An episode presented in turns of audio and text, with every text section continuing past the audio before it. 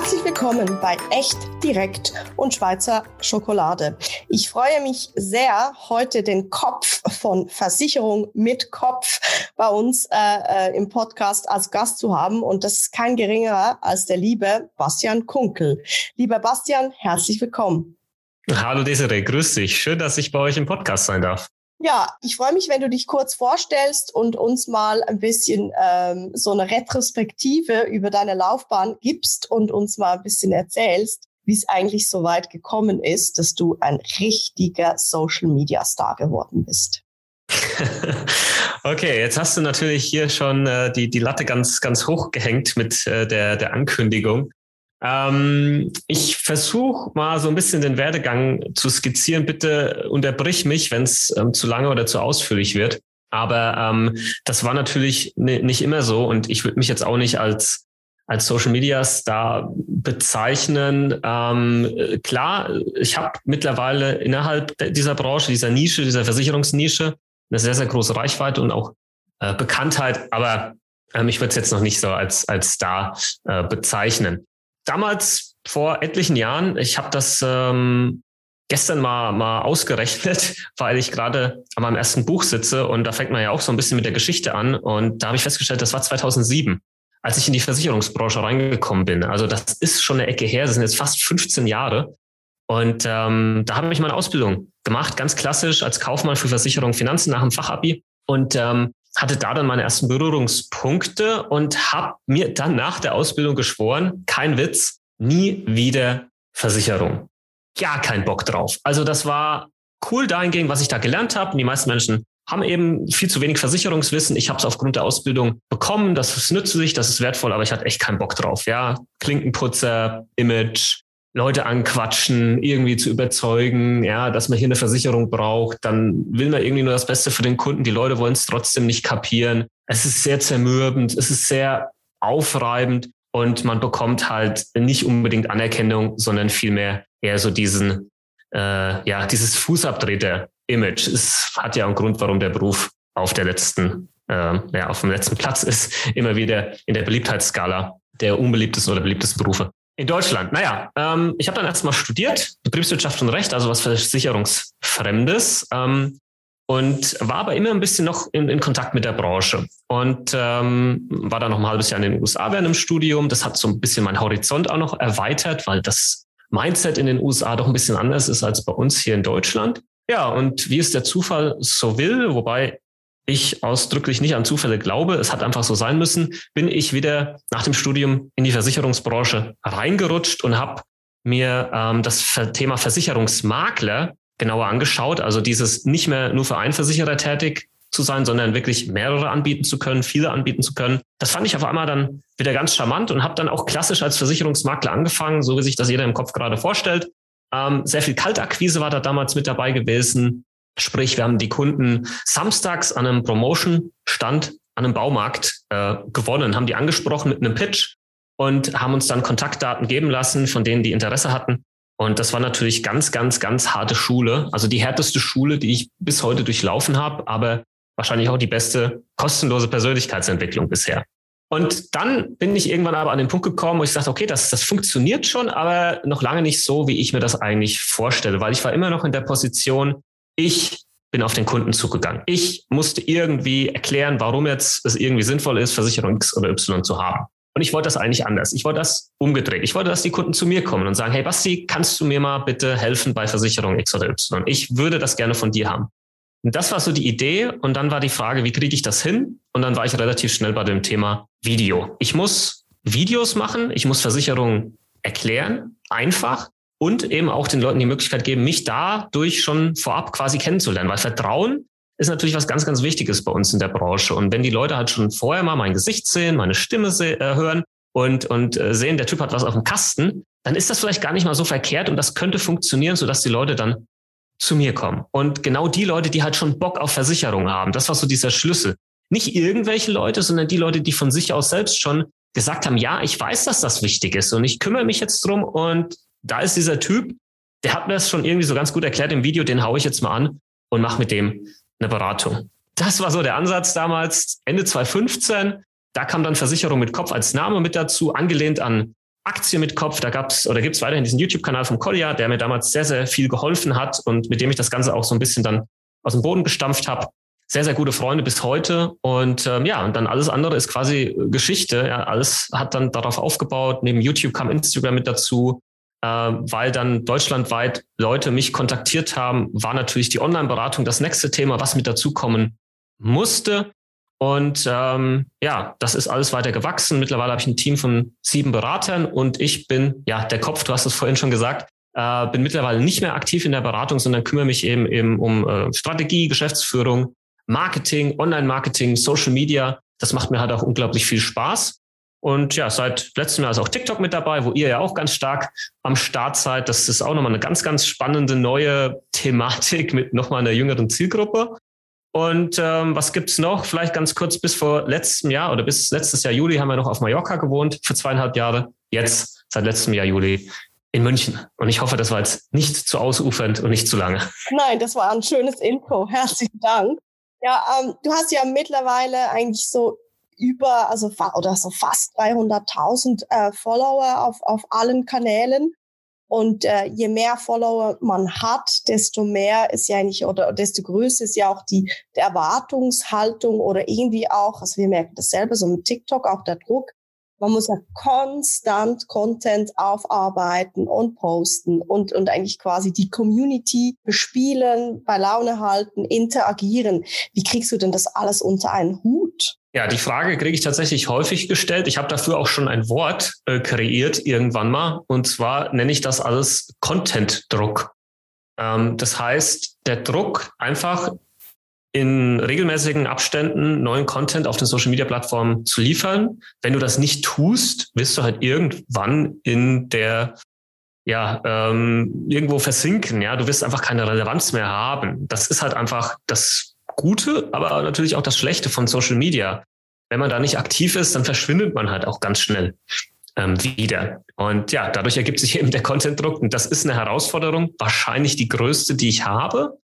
Und deswegen ist das auch der Grund, warum ich zum Beispiel seit jetzt fast zwei Jahren nicht mehr selbst in der Beratung bin, weil das, das geht nicht nebenher. Das kannst du nicht einfach nochmal so, äh, zumindest nicht auf dem Level machen, wo ich das mache. Das ist ein äh, Vollzeitjob. Äh, der erfordert ganz viel Kreativität, der erfordert ganz viel Ausprobieren. Also ich probiere dauernd aus, äh, was viele zum Beispiel auch nicht verstehen.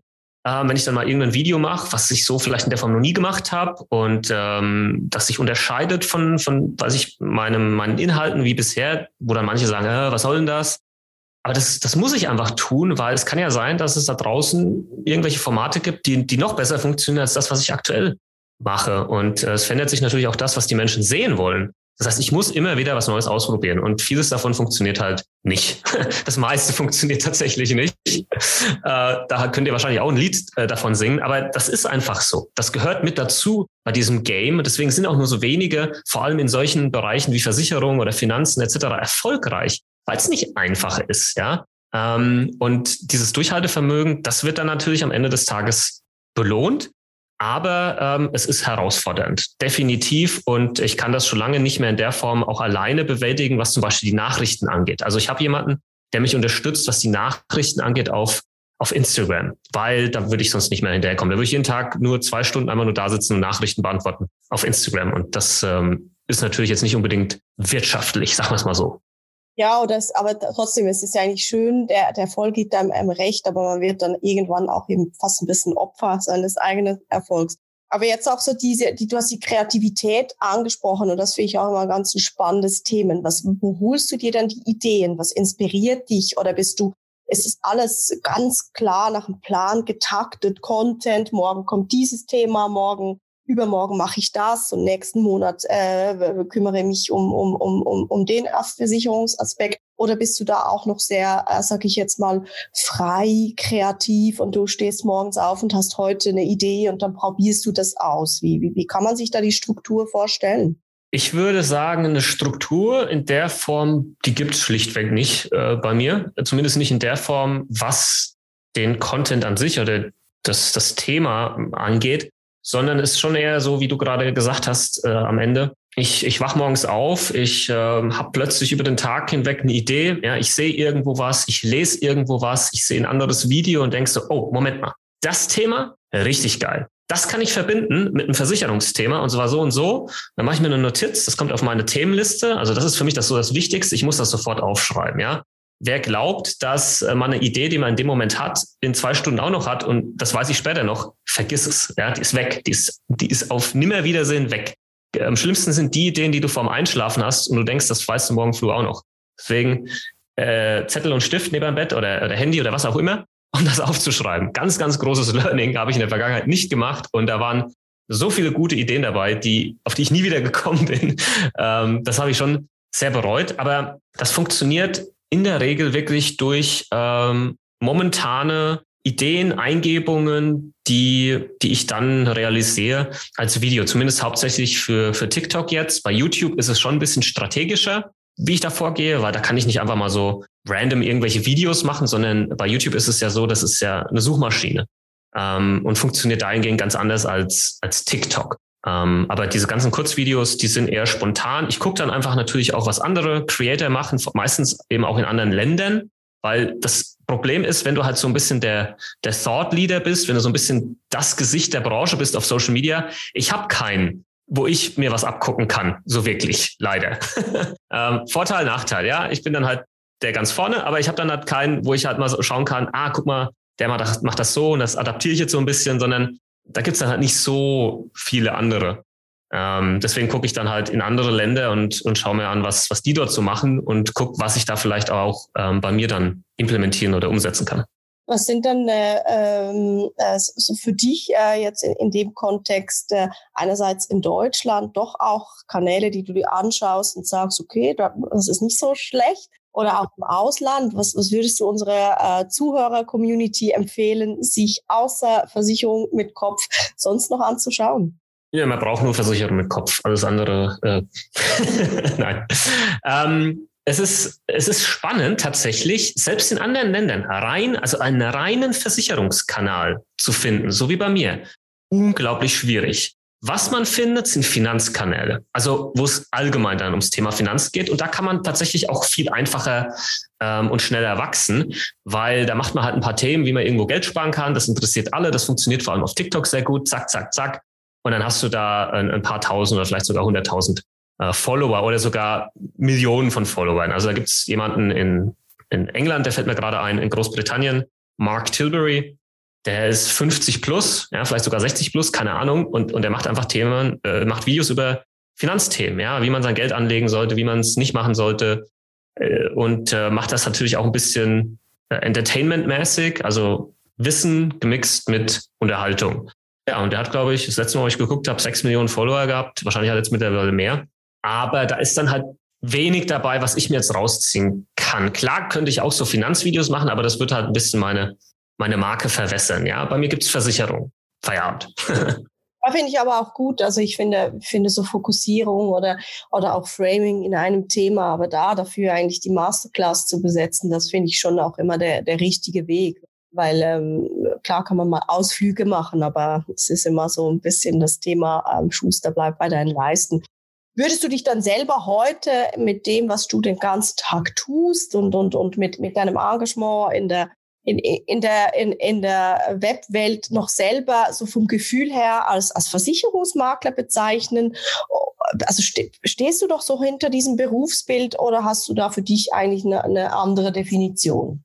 Also ich, ich würde das wie folgt beschreiben. Meine Firma, meine GmbH hier ist eine Versicherungsmakler GmbH. Ja, das ist das, was wir tun. Ähm, so steht das auch im Vermittlerregister etc. Und nach außen hin ist äh, die Beratung von Kunden.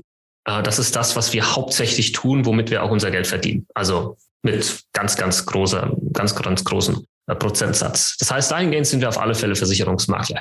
Was jetzt aber meine Tätigkeit angeht, das, was ich so jeden Tag mache, das hat mit dem Alltag eines Versicherungsmaklers eigentlich eigentlich überhaupt nichts mehr zu tun. Ja, bis vielleicht auf ein paar wenige Ausnahmen ähm, hat das damit überhaupt nichts mehr zu, zu tun und das schon seit ja mindestens einem Jahr oder anderthalb Jahren. Und ich entferne mich da auch immer mehr bewusst, weil es einfach Sinn macht. Sag wir es einfach mal so. Ich habe mein Team hinten dran, die machen die Beratung. Das können die richtig, richtig gut. Das ist deren Job, zu 100 Prozent beraten. Und mein Job muss dann halt einfach sein, zu 100 Prozent ähm, dafür zu sorgen, dass nach außen hin die Marke gut präsentiert wird, dass wir genug äh, Termine haben, dass ähm, Leute uns äh, finden im Netz und so weiter und so fort. Das ist dann mein Job und das ist halt auch meine Stärke irgendwo, die ich da dann halt ausspielen ähm, kann, weil ich halt diese Leidenschaft genau für dieses Thema habe. Und um ganz ehrlich zu sein, ich habe jetzt vielleicht nicht unbedingt eine Leidenschaft dafür, jeden Tag eine BU-Beratung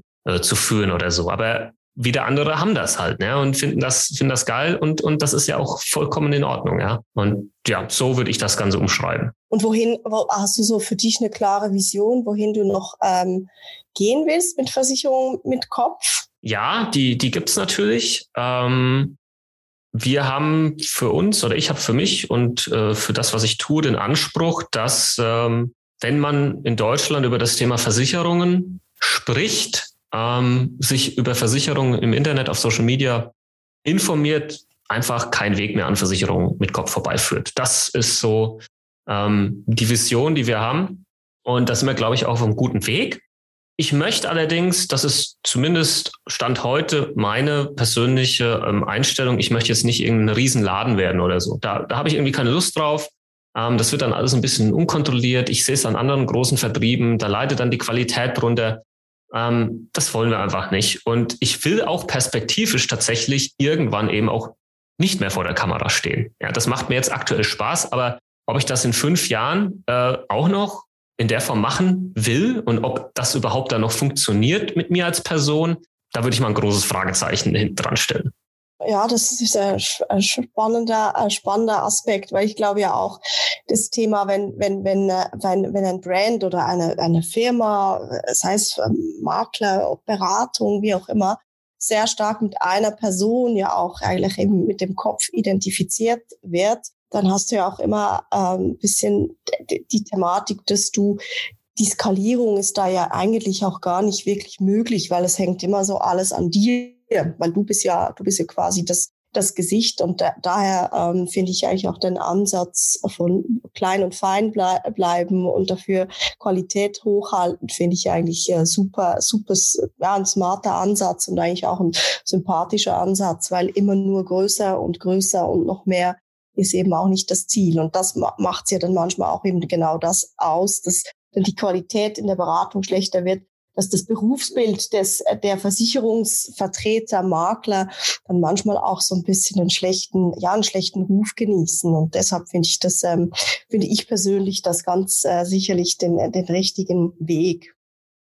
Du hast ja 2017 den Jungmakler, den bekannten Jungmakler Award äh, gewonnen. War das für dich so äh, eine Initialzündung so äh, für, für deinen Erfolg oder hat sich dadurch für dich äh, maßgeblich was verändert?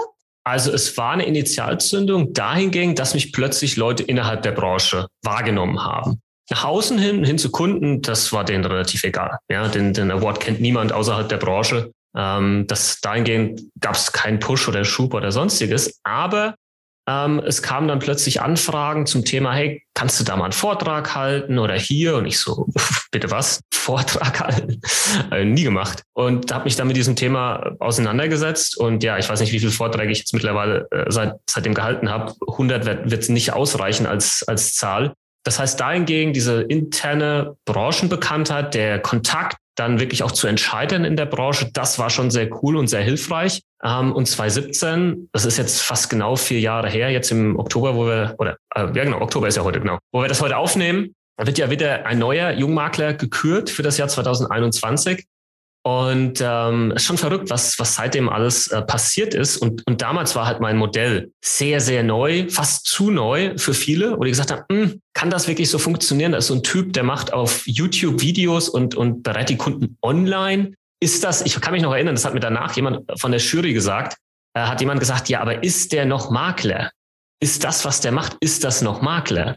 Jemand anders hat dann wohl gesagt, aber das sind doch, das ist dann doch genau die Ansätze, die wir suchen mit, mit diesem Award. Diese neuen Ansätze, dieses out of the box, dieses mal was anderes machen, ja. Ähm, ja, genau. Und ähm, das war, sag ich jetzt mal so, die, der, die Initialzündung, die es so ein bisschen gab dann innerhalb der Branche durch den Gewinn des Jungmakler Awards 2017. Und jetzt bist du eigentlich ja ähm, so der einer der First Mover äh, in, in dem Bereich und man sieht ganz viele ja, äh, Follower mittlerweile, also im Sinn von, die das auch probieren. Also das, das große Thema Social Selling wird jetzt überall ähm, durch, durch alle Kanäle so quasi getrieben und alle versuchen es und auch Digitalisierung der Vertriebe. Also ich glaube, du hattest da auch für mich wahrnehmbar von außen schon eine, hast du schon irgendwie was ins Rollen, ähm, ja, ins, ins Rollen gebracht.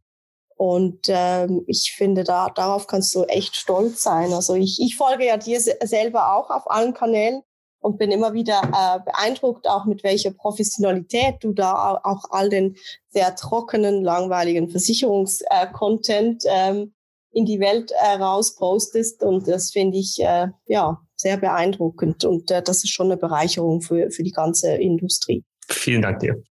Ich würde gerne mal noch auf ein anderes Thema zu sprechen kommen. Und äh, du hast ja auch schon äh, bei deinem Intro erwähnt, dass du ein halbes Jahr in, äh, in den Staaten warst äh, zum Studium und bist ja nach wie vor sehr stark mit den USA auch äh, verbandelt, weil ich glaube, deine Frau ist ja Amerikanerin und man äh, sieht auch immer wieder auf Instagram, dass du für längere Zeit äh, drüben bist, Urlaub oder unterwegs äh, bist. Ähm, mich würde mal deine Sicht auf, auf USA ähm, interessieren, äh, auch in Bezug eben auch auf Versicherungen, Versicherungsmakler, Digitalisierung. Was sind so die Trends und was ist für dich der große Unterschied zu, äh, zu uns in Deutschland? Ja, das schaue ich mir natürlich immer wieder auch an. Nicht nur, wenn ich drüben bin, sondern auch, wenn, wenn ich hier bin. Ähm, in, in den USA passiert würde ich jetzt mal aus eigener, ähm, aus eigener Einschätzung heraus sagen, doch mehr, vor allem im Bereich im Insurtech, im Bereich Digitalisierung und was so möglich ist beim Thema Versicherung, als das bei uns aktuell noch der Fall ist. Das Thema Versicherungsmakler, also Insurance Broker an sich und, und äh, Versicherung allgemein hat definitiv einen besseren Ruf als bei uns. Ähm, die, die verstehen das teilweise gar nicht, wenn ich sage, ja, der, der Versicherungs äh, Mensch, der, der ist einfach auf dem letzten Platz der beliebtesten Berufe in Deutschland, ja, oder der Berufe, denen man am meisten vertraut, da ist er ganz unten. Und das verstehen die dann teilweise gar nicht so. Aber gut, die kennen natürlich nicht unsere Historie. Das, das kommt ja nicht von ungefähr, dass wir da sind, wo wir sind. Aber dort drüben ähm, sehe ich als großes Thema, und da bin ich immer so ein bisschen enttäuscht, wenn ich dann wieder zurück nach Deutschland komme oder dann eben mich in Deutschland mit verschiedenen Themen auseinandersetze, die dann einfach hier gar nicht möglich sind. Die sind schlichtweg nicht möglich. Die Ideen wären da, aber die Ideen können nicht umgesetzt werden, weil Politik, weil Regularien, weil Datenschutz und noch zig andere äh, Themen da im Weg stehen. Und das ist halt ein ganz, ganz krasser Digitalisierungsbremse. Und es gilt natürlich nicht nur für die Versicherungsbranche, sondern für viele, viele andere Branchen hier in Deutschland auch. Ähm, die USA hat einfach diesen Ansatz und das ist habe ich für mich übernommen. Ich habe so ein bisschen das deutsche Mindset mit dem amerikanischen Mindset gemixt, was so meine Prinzipien angeht oder auch wie ich Entscheidungen fälle in meinem Unternehmen. Der deutsche plant viel, ja, wir, wir, wir planen, wir machen erstmal einen Plan, dann machen wir einen Plan für den Plan, dann machen wir noch einen Plan B für den Plan A, falls der nicht äh, umsetzbar ist oder irgendwas schief geht und dann machen wir noch ein Backup und dann sind drei Jahre ins Land gegangen und wir haben nur geplant und, und noch nichts gemacht und dann stampfen wir es doch wieder ein, weil irgendjemand irgendwo gesagt hat, ja, wir haben eine 0,00001 Prozent Chance, dass da irgendwo vielleicht ein Datenschutzproblem ist. Das ist Deutschland. Und die USA ist halt so, okay, ist eine Idee, klingt gut, lass mal machen. So, dann bringen sie das auf die Straße, sehen, läuft nicht, dann verbessern sie es quasi auf dem Weg. Ja, also die sind quasi ähm, on the go, die sind schon mit dabei und verbessern dann an Produkten, Dienstleistungen, was weiß ich, während das Ganze schon, schon draußen ist. Ja, ähm, vielleicht so ein anderes Bild. Ähm, wir legen an, ja, und zielen, zielen, zielen, drücken aber nicht ab. Der Ami legt an, guckt kurz, schießt. Wenn er nicht getroffen hat, schießt er nochmal. Und das, das ist einfach was, was ich für mich übernommen habe, für meine ganzen Social-Media-Strategien und mit Sicherheit ein Schlüssel des Erfolgs ist. Ich denke dann nicht viel nach, sondern ich lasse es einfach raus und dann kriegt das Video vielleicht viele Likes und Kommentare, geil, mehr davon, dann sage ich, mega, mache ich mehr davon oder es funktioniert halt überhaupt gar nicht. Ich habe zum Beispiel gestern, super Beispiel, ich habe gestern vermutlich mein aufwendigstes TikTok-Video gedreht. Hab das dann gepostet und es hat total abgekackt. Also für meine Verhältnisse richtig abgekackt. Ich war mega enttäuscht. Also ich war echt richtig enttäuscht. Also kacke, ey. So viel Zeit reingesteckt und das Teil geht überhaupt nicht ab. Ja, ich habe gedacht, das wird locker mal 100, 200, 300.000 Views bekommen, hat jetzt irgendwie 10.000. Und jetzt könnte ich natürlich sagen, gut, funktioniert nicht TikTok, ja, alles kacke, ich höre auf, äh, sonst was. Aber was, was der richtige Ansatz ist, okay, was, was äh, habe ich da jetzt vielleicht falsch gemacht? Ja, ich analysiere, was hat da nicht gepasst, was zu lange, war die Message nicht klar genug, hat am Anfang irgendwie der Trigger gefehlt, keine Ahnung. Und versucht dann wieder was Neues, ja. Und das ist halt dieses Amerikanische und der Deutsche ist dann eher so, naja, gut, hat er nicht funktioniert. Dann, dann lassen wir das mal. Und äh, das ist auch etwas, was ich innerhalb der Branche beobachte im Thema Social Media. Ich sehe so viele anfangen, ich sehe so viele was machen und entweder hören sie direkt wieder auf nach einer Woche oder zwei oder sie wechseln halt sprunghaft. Ah, hat nicht funktioniert, dann mache ich jetzt mal das oder ändere meinen Namen oder mach das Thema und hier. Aber niemand zieht so wirklich durch. Und das ist aber halt genau der Schlüssel, wo es dann funktionieren wird. Ja, und das äh, ist aber halt natürlich nicht einfach. Da braucht man einen langen Atem. Aber man muss vor allem auch wissen, dass das halt einfach diese, diese Kontinuität und dieses Durchziehen und dieses mal ein halbes Jahr das machen, das braucht es halt einfach. Ja, da hast du, hast du absolut äh, recht. Und ich finde ja auch immer gerade im, im Kontext auch TikTok, Social Media ausprobieren. Ich meine, man hat so wenig so viel zu verlieren. Jetzt kackt mal ein Video ab, ja, und dann, also das ist ja dann irgendwie, geht, geht's ja dann morgen wieder weiter. Und ich glaube auch, dass die, die, die, die, die Lern- und Fehlerkultur eigentlich gerade in dem Kontext ganz, ganz wichtig ist. Und wir, wir kennen ein bisschen diesen Leidensweg selber mit, mit TikTok und Co. Und da haben wir auch, hatten wir genau schon eine gleiche Situation. Ein Video sehr, sehr aufwendig ähm, produziert und da passierte gar nichts. Und im nächsten Moment machst du schnell so einen, so einen, so einen Schnapp, Schnappschuss und das geht ab und du kriegst eine Million Views und denkst so, okay, ganz toll. Also von kann man ja eigentlich da auch an unsere Zuhörer, Zuhörer nur mitgeben, äh, wer, wer sich mit dem Thema beschäftigt und da selber aktiv ähm, ausprobieren möchte, bleibt mutig, probiert aus und macht einfach weiter, nicht aufgeben. Das finde ich ein ganz, ganz wichtiger Aspekt und ein wichtiges Learning, das wir gerne hier auch äh, noch ähm, mitnehmen. Ähm, eine andere Frage, die mich sehr, sehr interessieren würde, mit wem würdest du eigentlich gerne einmal zu Abend essen, wenn du dir einfach eine Person auswählen könntest, egal ob lebend oder schon, ähm, ja, schon im Himmel? Oh, das ist echt schwierig, weil da gibt es, glaube ich, einige Personen, mit denen ich das gerne mal, mal machen würde, so ein Abendessen und einfach mal ähm, quatschen und austauschen. Ich glaube, ich glaube, und das ist so seit, seit äh, der letzten Wahl, die jetzt noch gar nicht so lange her ist, etc., ich würde gerne tatsächlich mit, mit Angela Merkel äh, mal quatschen. Ja, ähm, da hätte ich doch schon ein paar brennende Fragen. ähm, mich würde einfach mal interessieren, grundsätzlich, wie jemand, der ein Land führt und gefühlt eben auch so, so wie, wie ich, wir, ähm, auch auf Social Media, natürlich äh, angegriffen wird oder, oder mit dummen Sachen sich auseinandersetzen muss, mit dummen Kommentaren oder in dem Fall vielleicht an Zeitungsberichten oder sonstiges. Wie managt man das? Wie schafft man es trotzdem, da nachts ähm, einschlafen zu können? Wie motiviert man sich dann am nächsten Tag ähm, trotzdem weiter alles zu geben und ähm, ja sein, sein Ding zu machen, jetzt vor allem für so eine lange Zeit wie Angela Merkel. Also das würde mich einfach mal interessieren, ob es da irgendwie eine Geheimstrategie gibt oder ob dann so eine egale Mentalität ja einfach vorhanden sein muss, das, das wäre echt mal so eine Frage, die würde mich, würde mich brennend interessieren. Und natürlich auch, was so im Hintergrund, also was, was ist so wirklich passiert? Ja, man kriegt ja immer so ein bisschen was mit, was, was dann berichtet wird, aber was denn wirklich so? Das äh, würde ich dann gerne mal über so ein langes Abendessen erfahren wollen. Das wäre ja, ist ja durchaus noch äh, ein Abendessen, das vielleicht irgendwann mal äh, stattfinden könnte. Ich glaube, das wäre wär ja noch realistisch. Das ist nicht ganz, äh, ganz, ganz weit weg. Bist du dann selber ähm, mit, mit vielen Hate-Kommentaren und, und so Beleidigungen im Netz konfrontiert? Viel wäre übertrieben, nein. Ähm, aber wenn man über Versicherungen spricht, dann lässt sich halt nicht vermeiden. Ja? Du kannst den geilsten Job der Welt machen. Es gibt immer irgendwo irgendwie einen, der hat mal eine schlechte Erfahrung mit Versicherungen gemacht und hat sich da dann drauf eingeschossen oder hat sich geschworen, den Rest seines Lebens alles, was mit Versicherung zu tun hat, äh, niederzuhauen. Äh, und der schreibt dann halt mal einen Kommentar äh, bei YouTube mit seinem Nicknamen, keine Ahnung, Dagobert Duck oder so. Das war am Anfang, war das echt hart, als so der erste Kommentar kam und ich so, oh mein Gott, da ist jemand, der mag mich nicht. Und ich will doch einfach nur hier den Leuten Versicherungen erklären. Wie, wie kann das denn sein? Ja, und mit der Zeit merkt man halt, okay, das war jetzt kein Einzelfall, das kommt immer wieder vor. Und das muss man halt lernen, einsortieren zu können. Und ich sage es jetzt einfach mal so, ich kann niemanden ernst nehmen, ja, der mit einem Fake-Namen, mit einem Fake-Profilbild irgendwo einen Kommentar schreibt. Ja, das ist mir so egal, wie wenn in China ein Sack Reis umfällt. Also diese Mentalität braucht man einfach. Ja, wenn jemand mit mir auf Augenhöhe diskutieren will, ähm, sehr gerne, aber das sind halt die Menschen, die werden das nie im echten Leben tun, weil ihnen da wahrscheinlich der Mumm fehlen würde, das Face-to-Face -face zu machen. Aber das Internet erlaubt es natürlich vielen anonym gegen andere zu haten. Und dann wird das leider oftmals natürlich dann auch ähm, gemacht.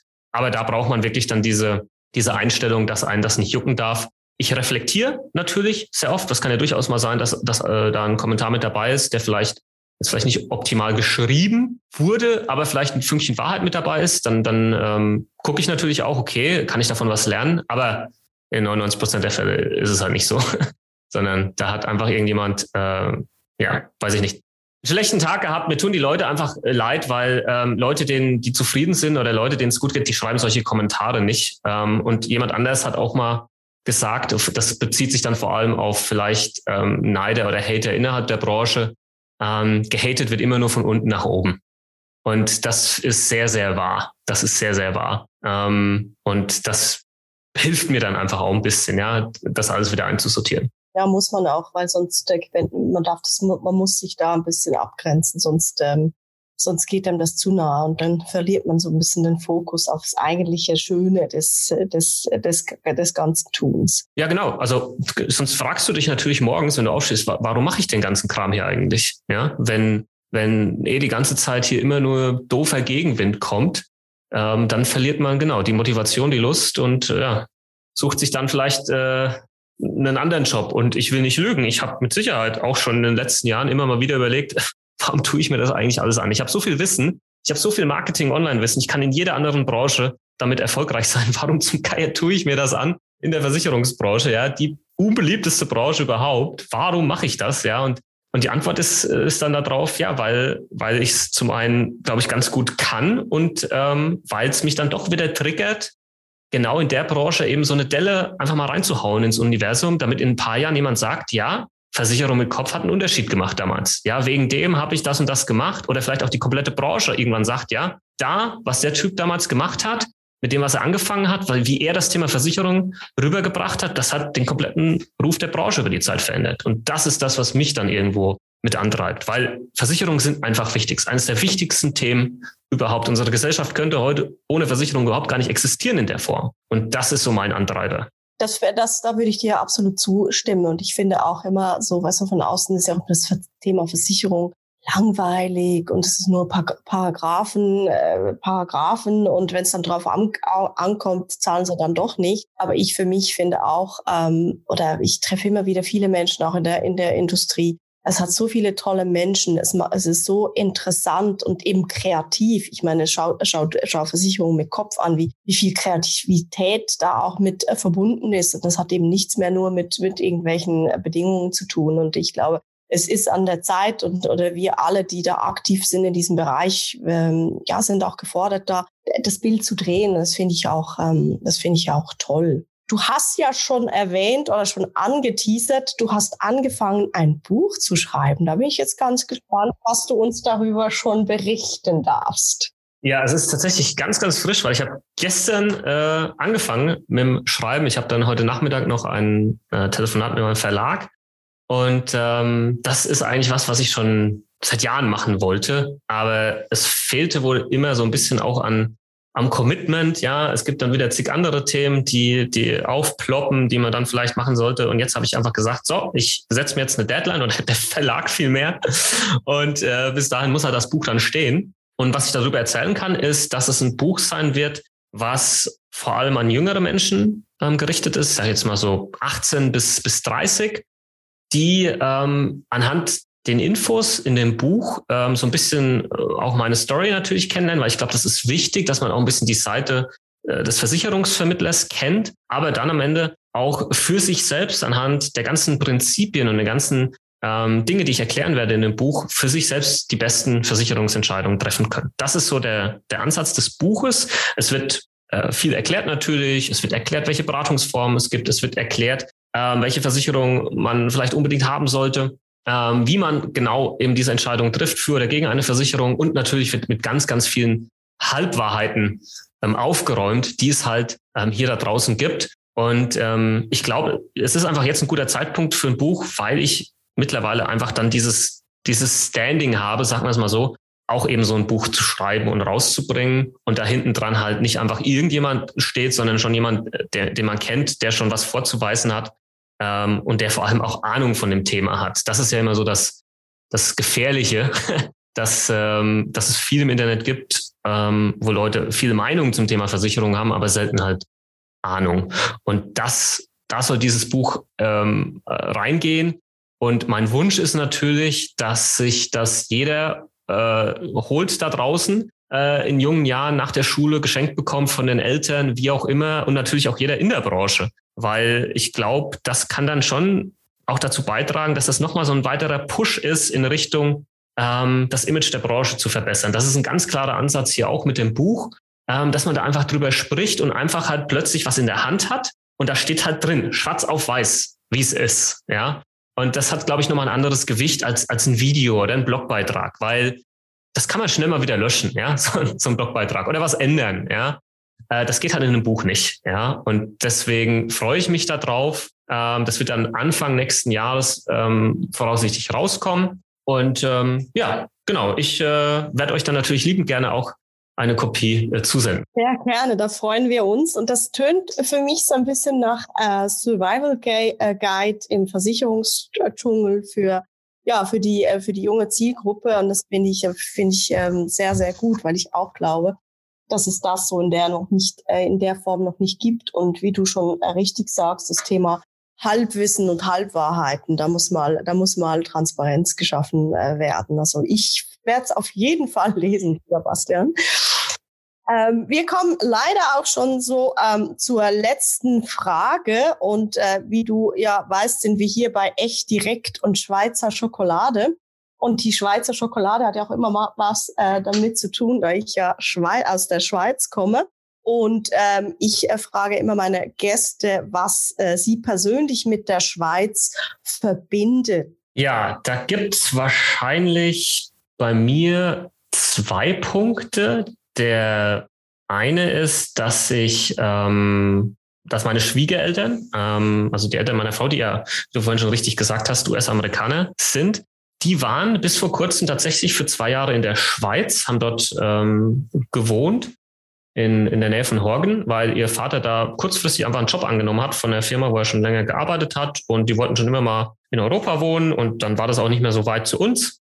Und äh, ja, da haben wir die öfters dann besucht in, in der Schweiz und ähm, auch zu Thanksgiving. Und zwar, Thanksgiving ist ja das Fest der, der Amis, äh, was im, im November stattfindet, letzter Donnerstag im November, ganz groß gefeiert. Da fliegt jeder zu seiner Familie, fährt zu seiner Familie, ähm, damit Thanksgiving zusammen verbracht wird. Und traditionell hat man da halt Truthahn.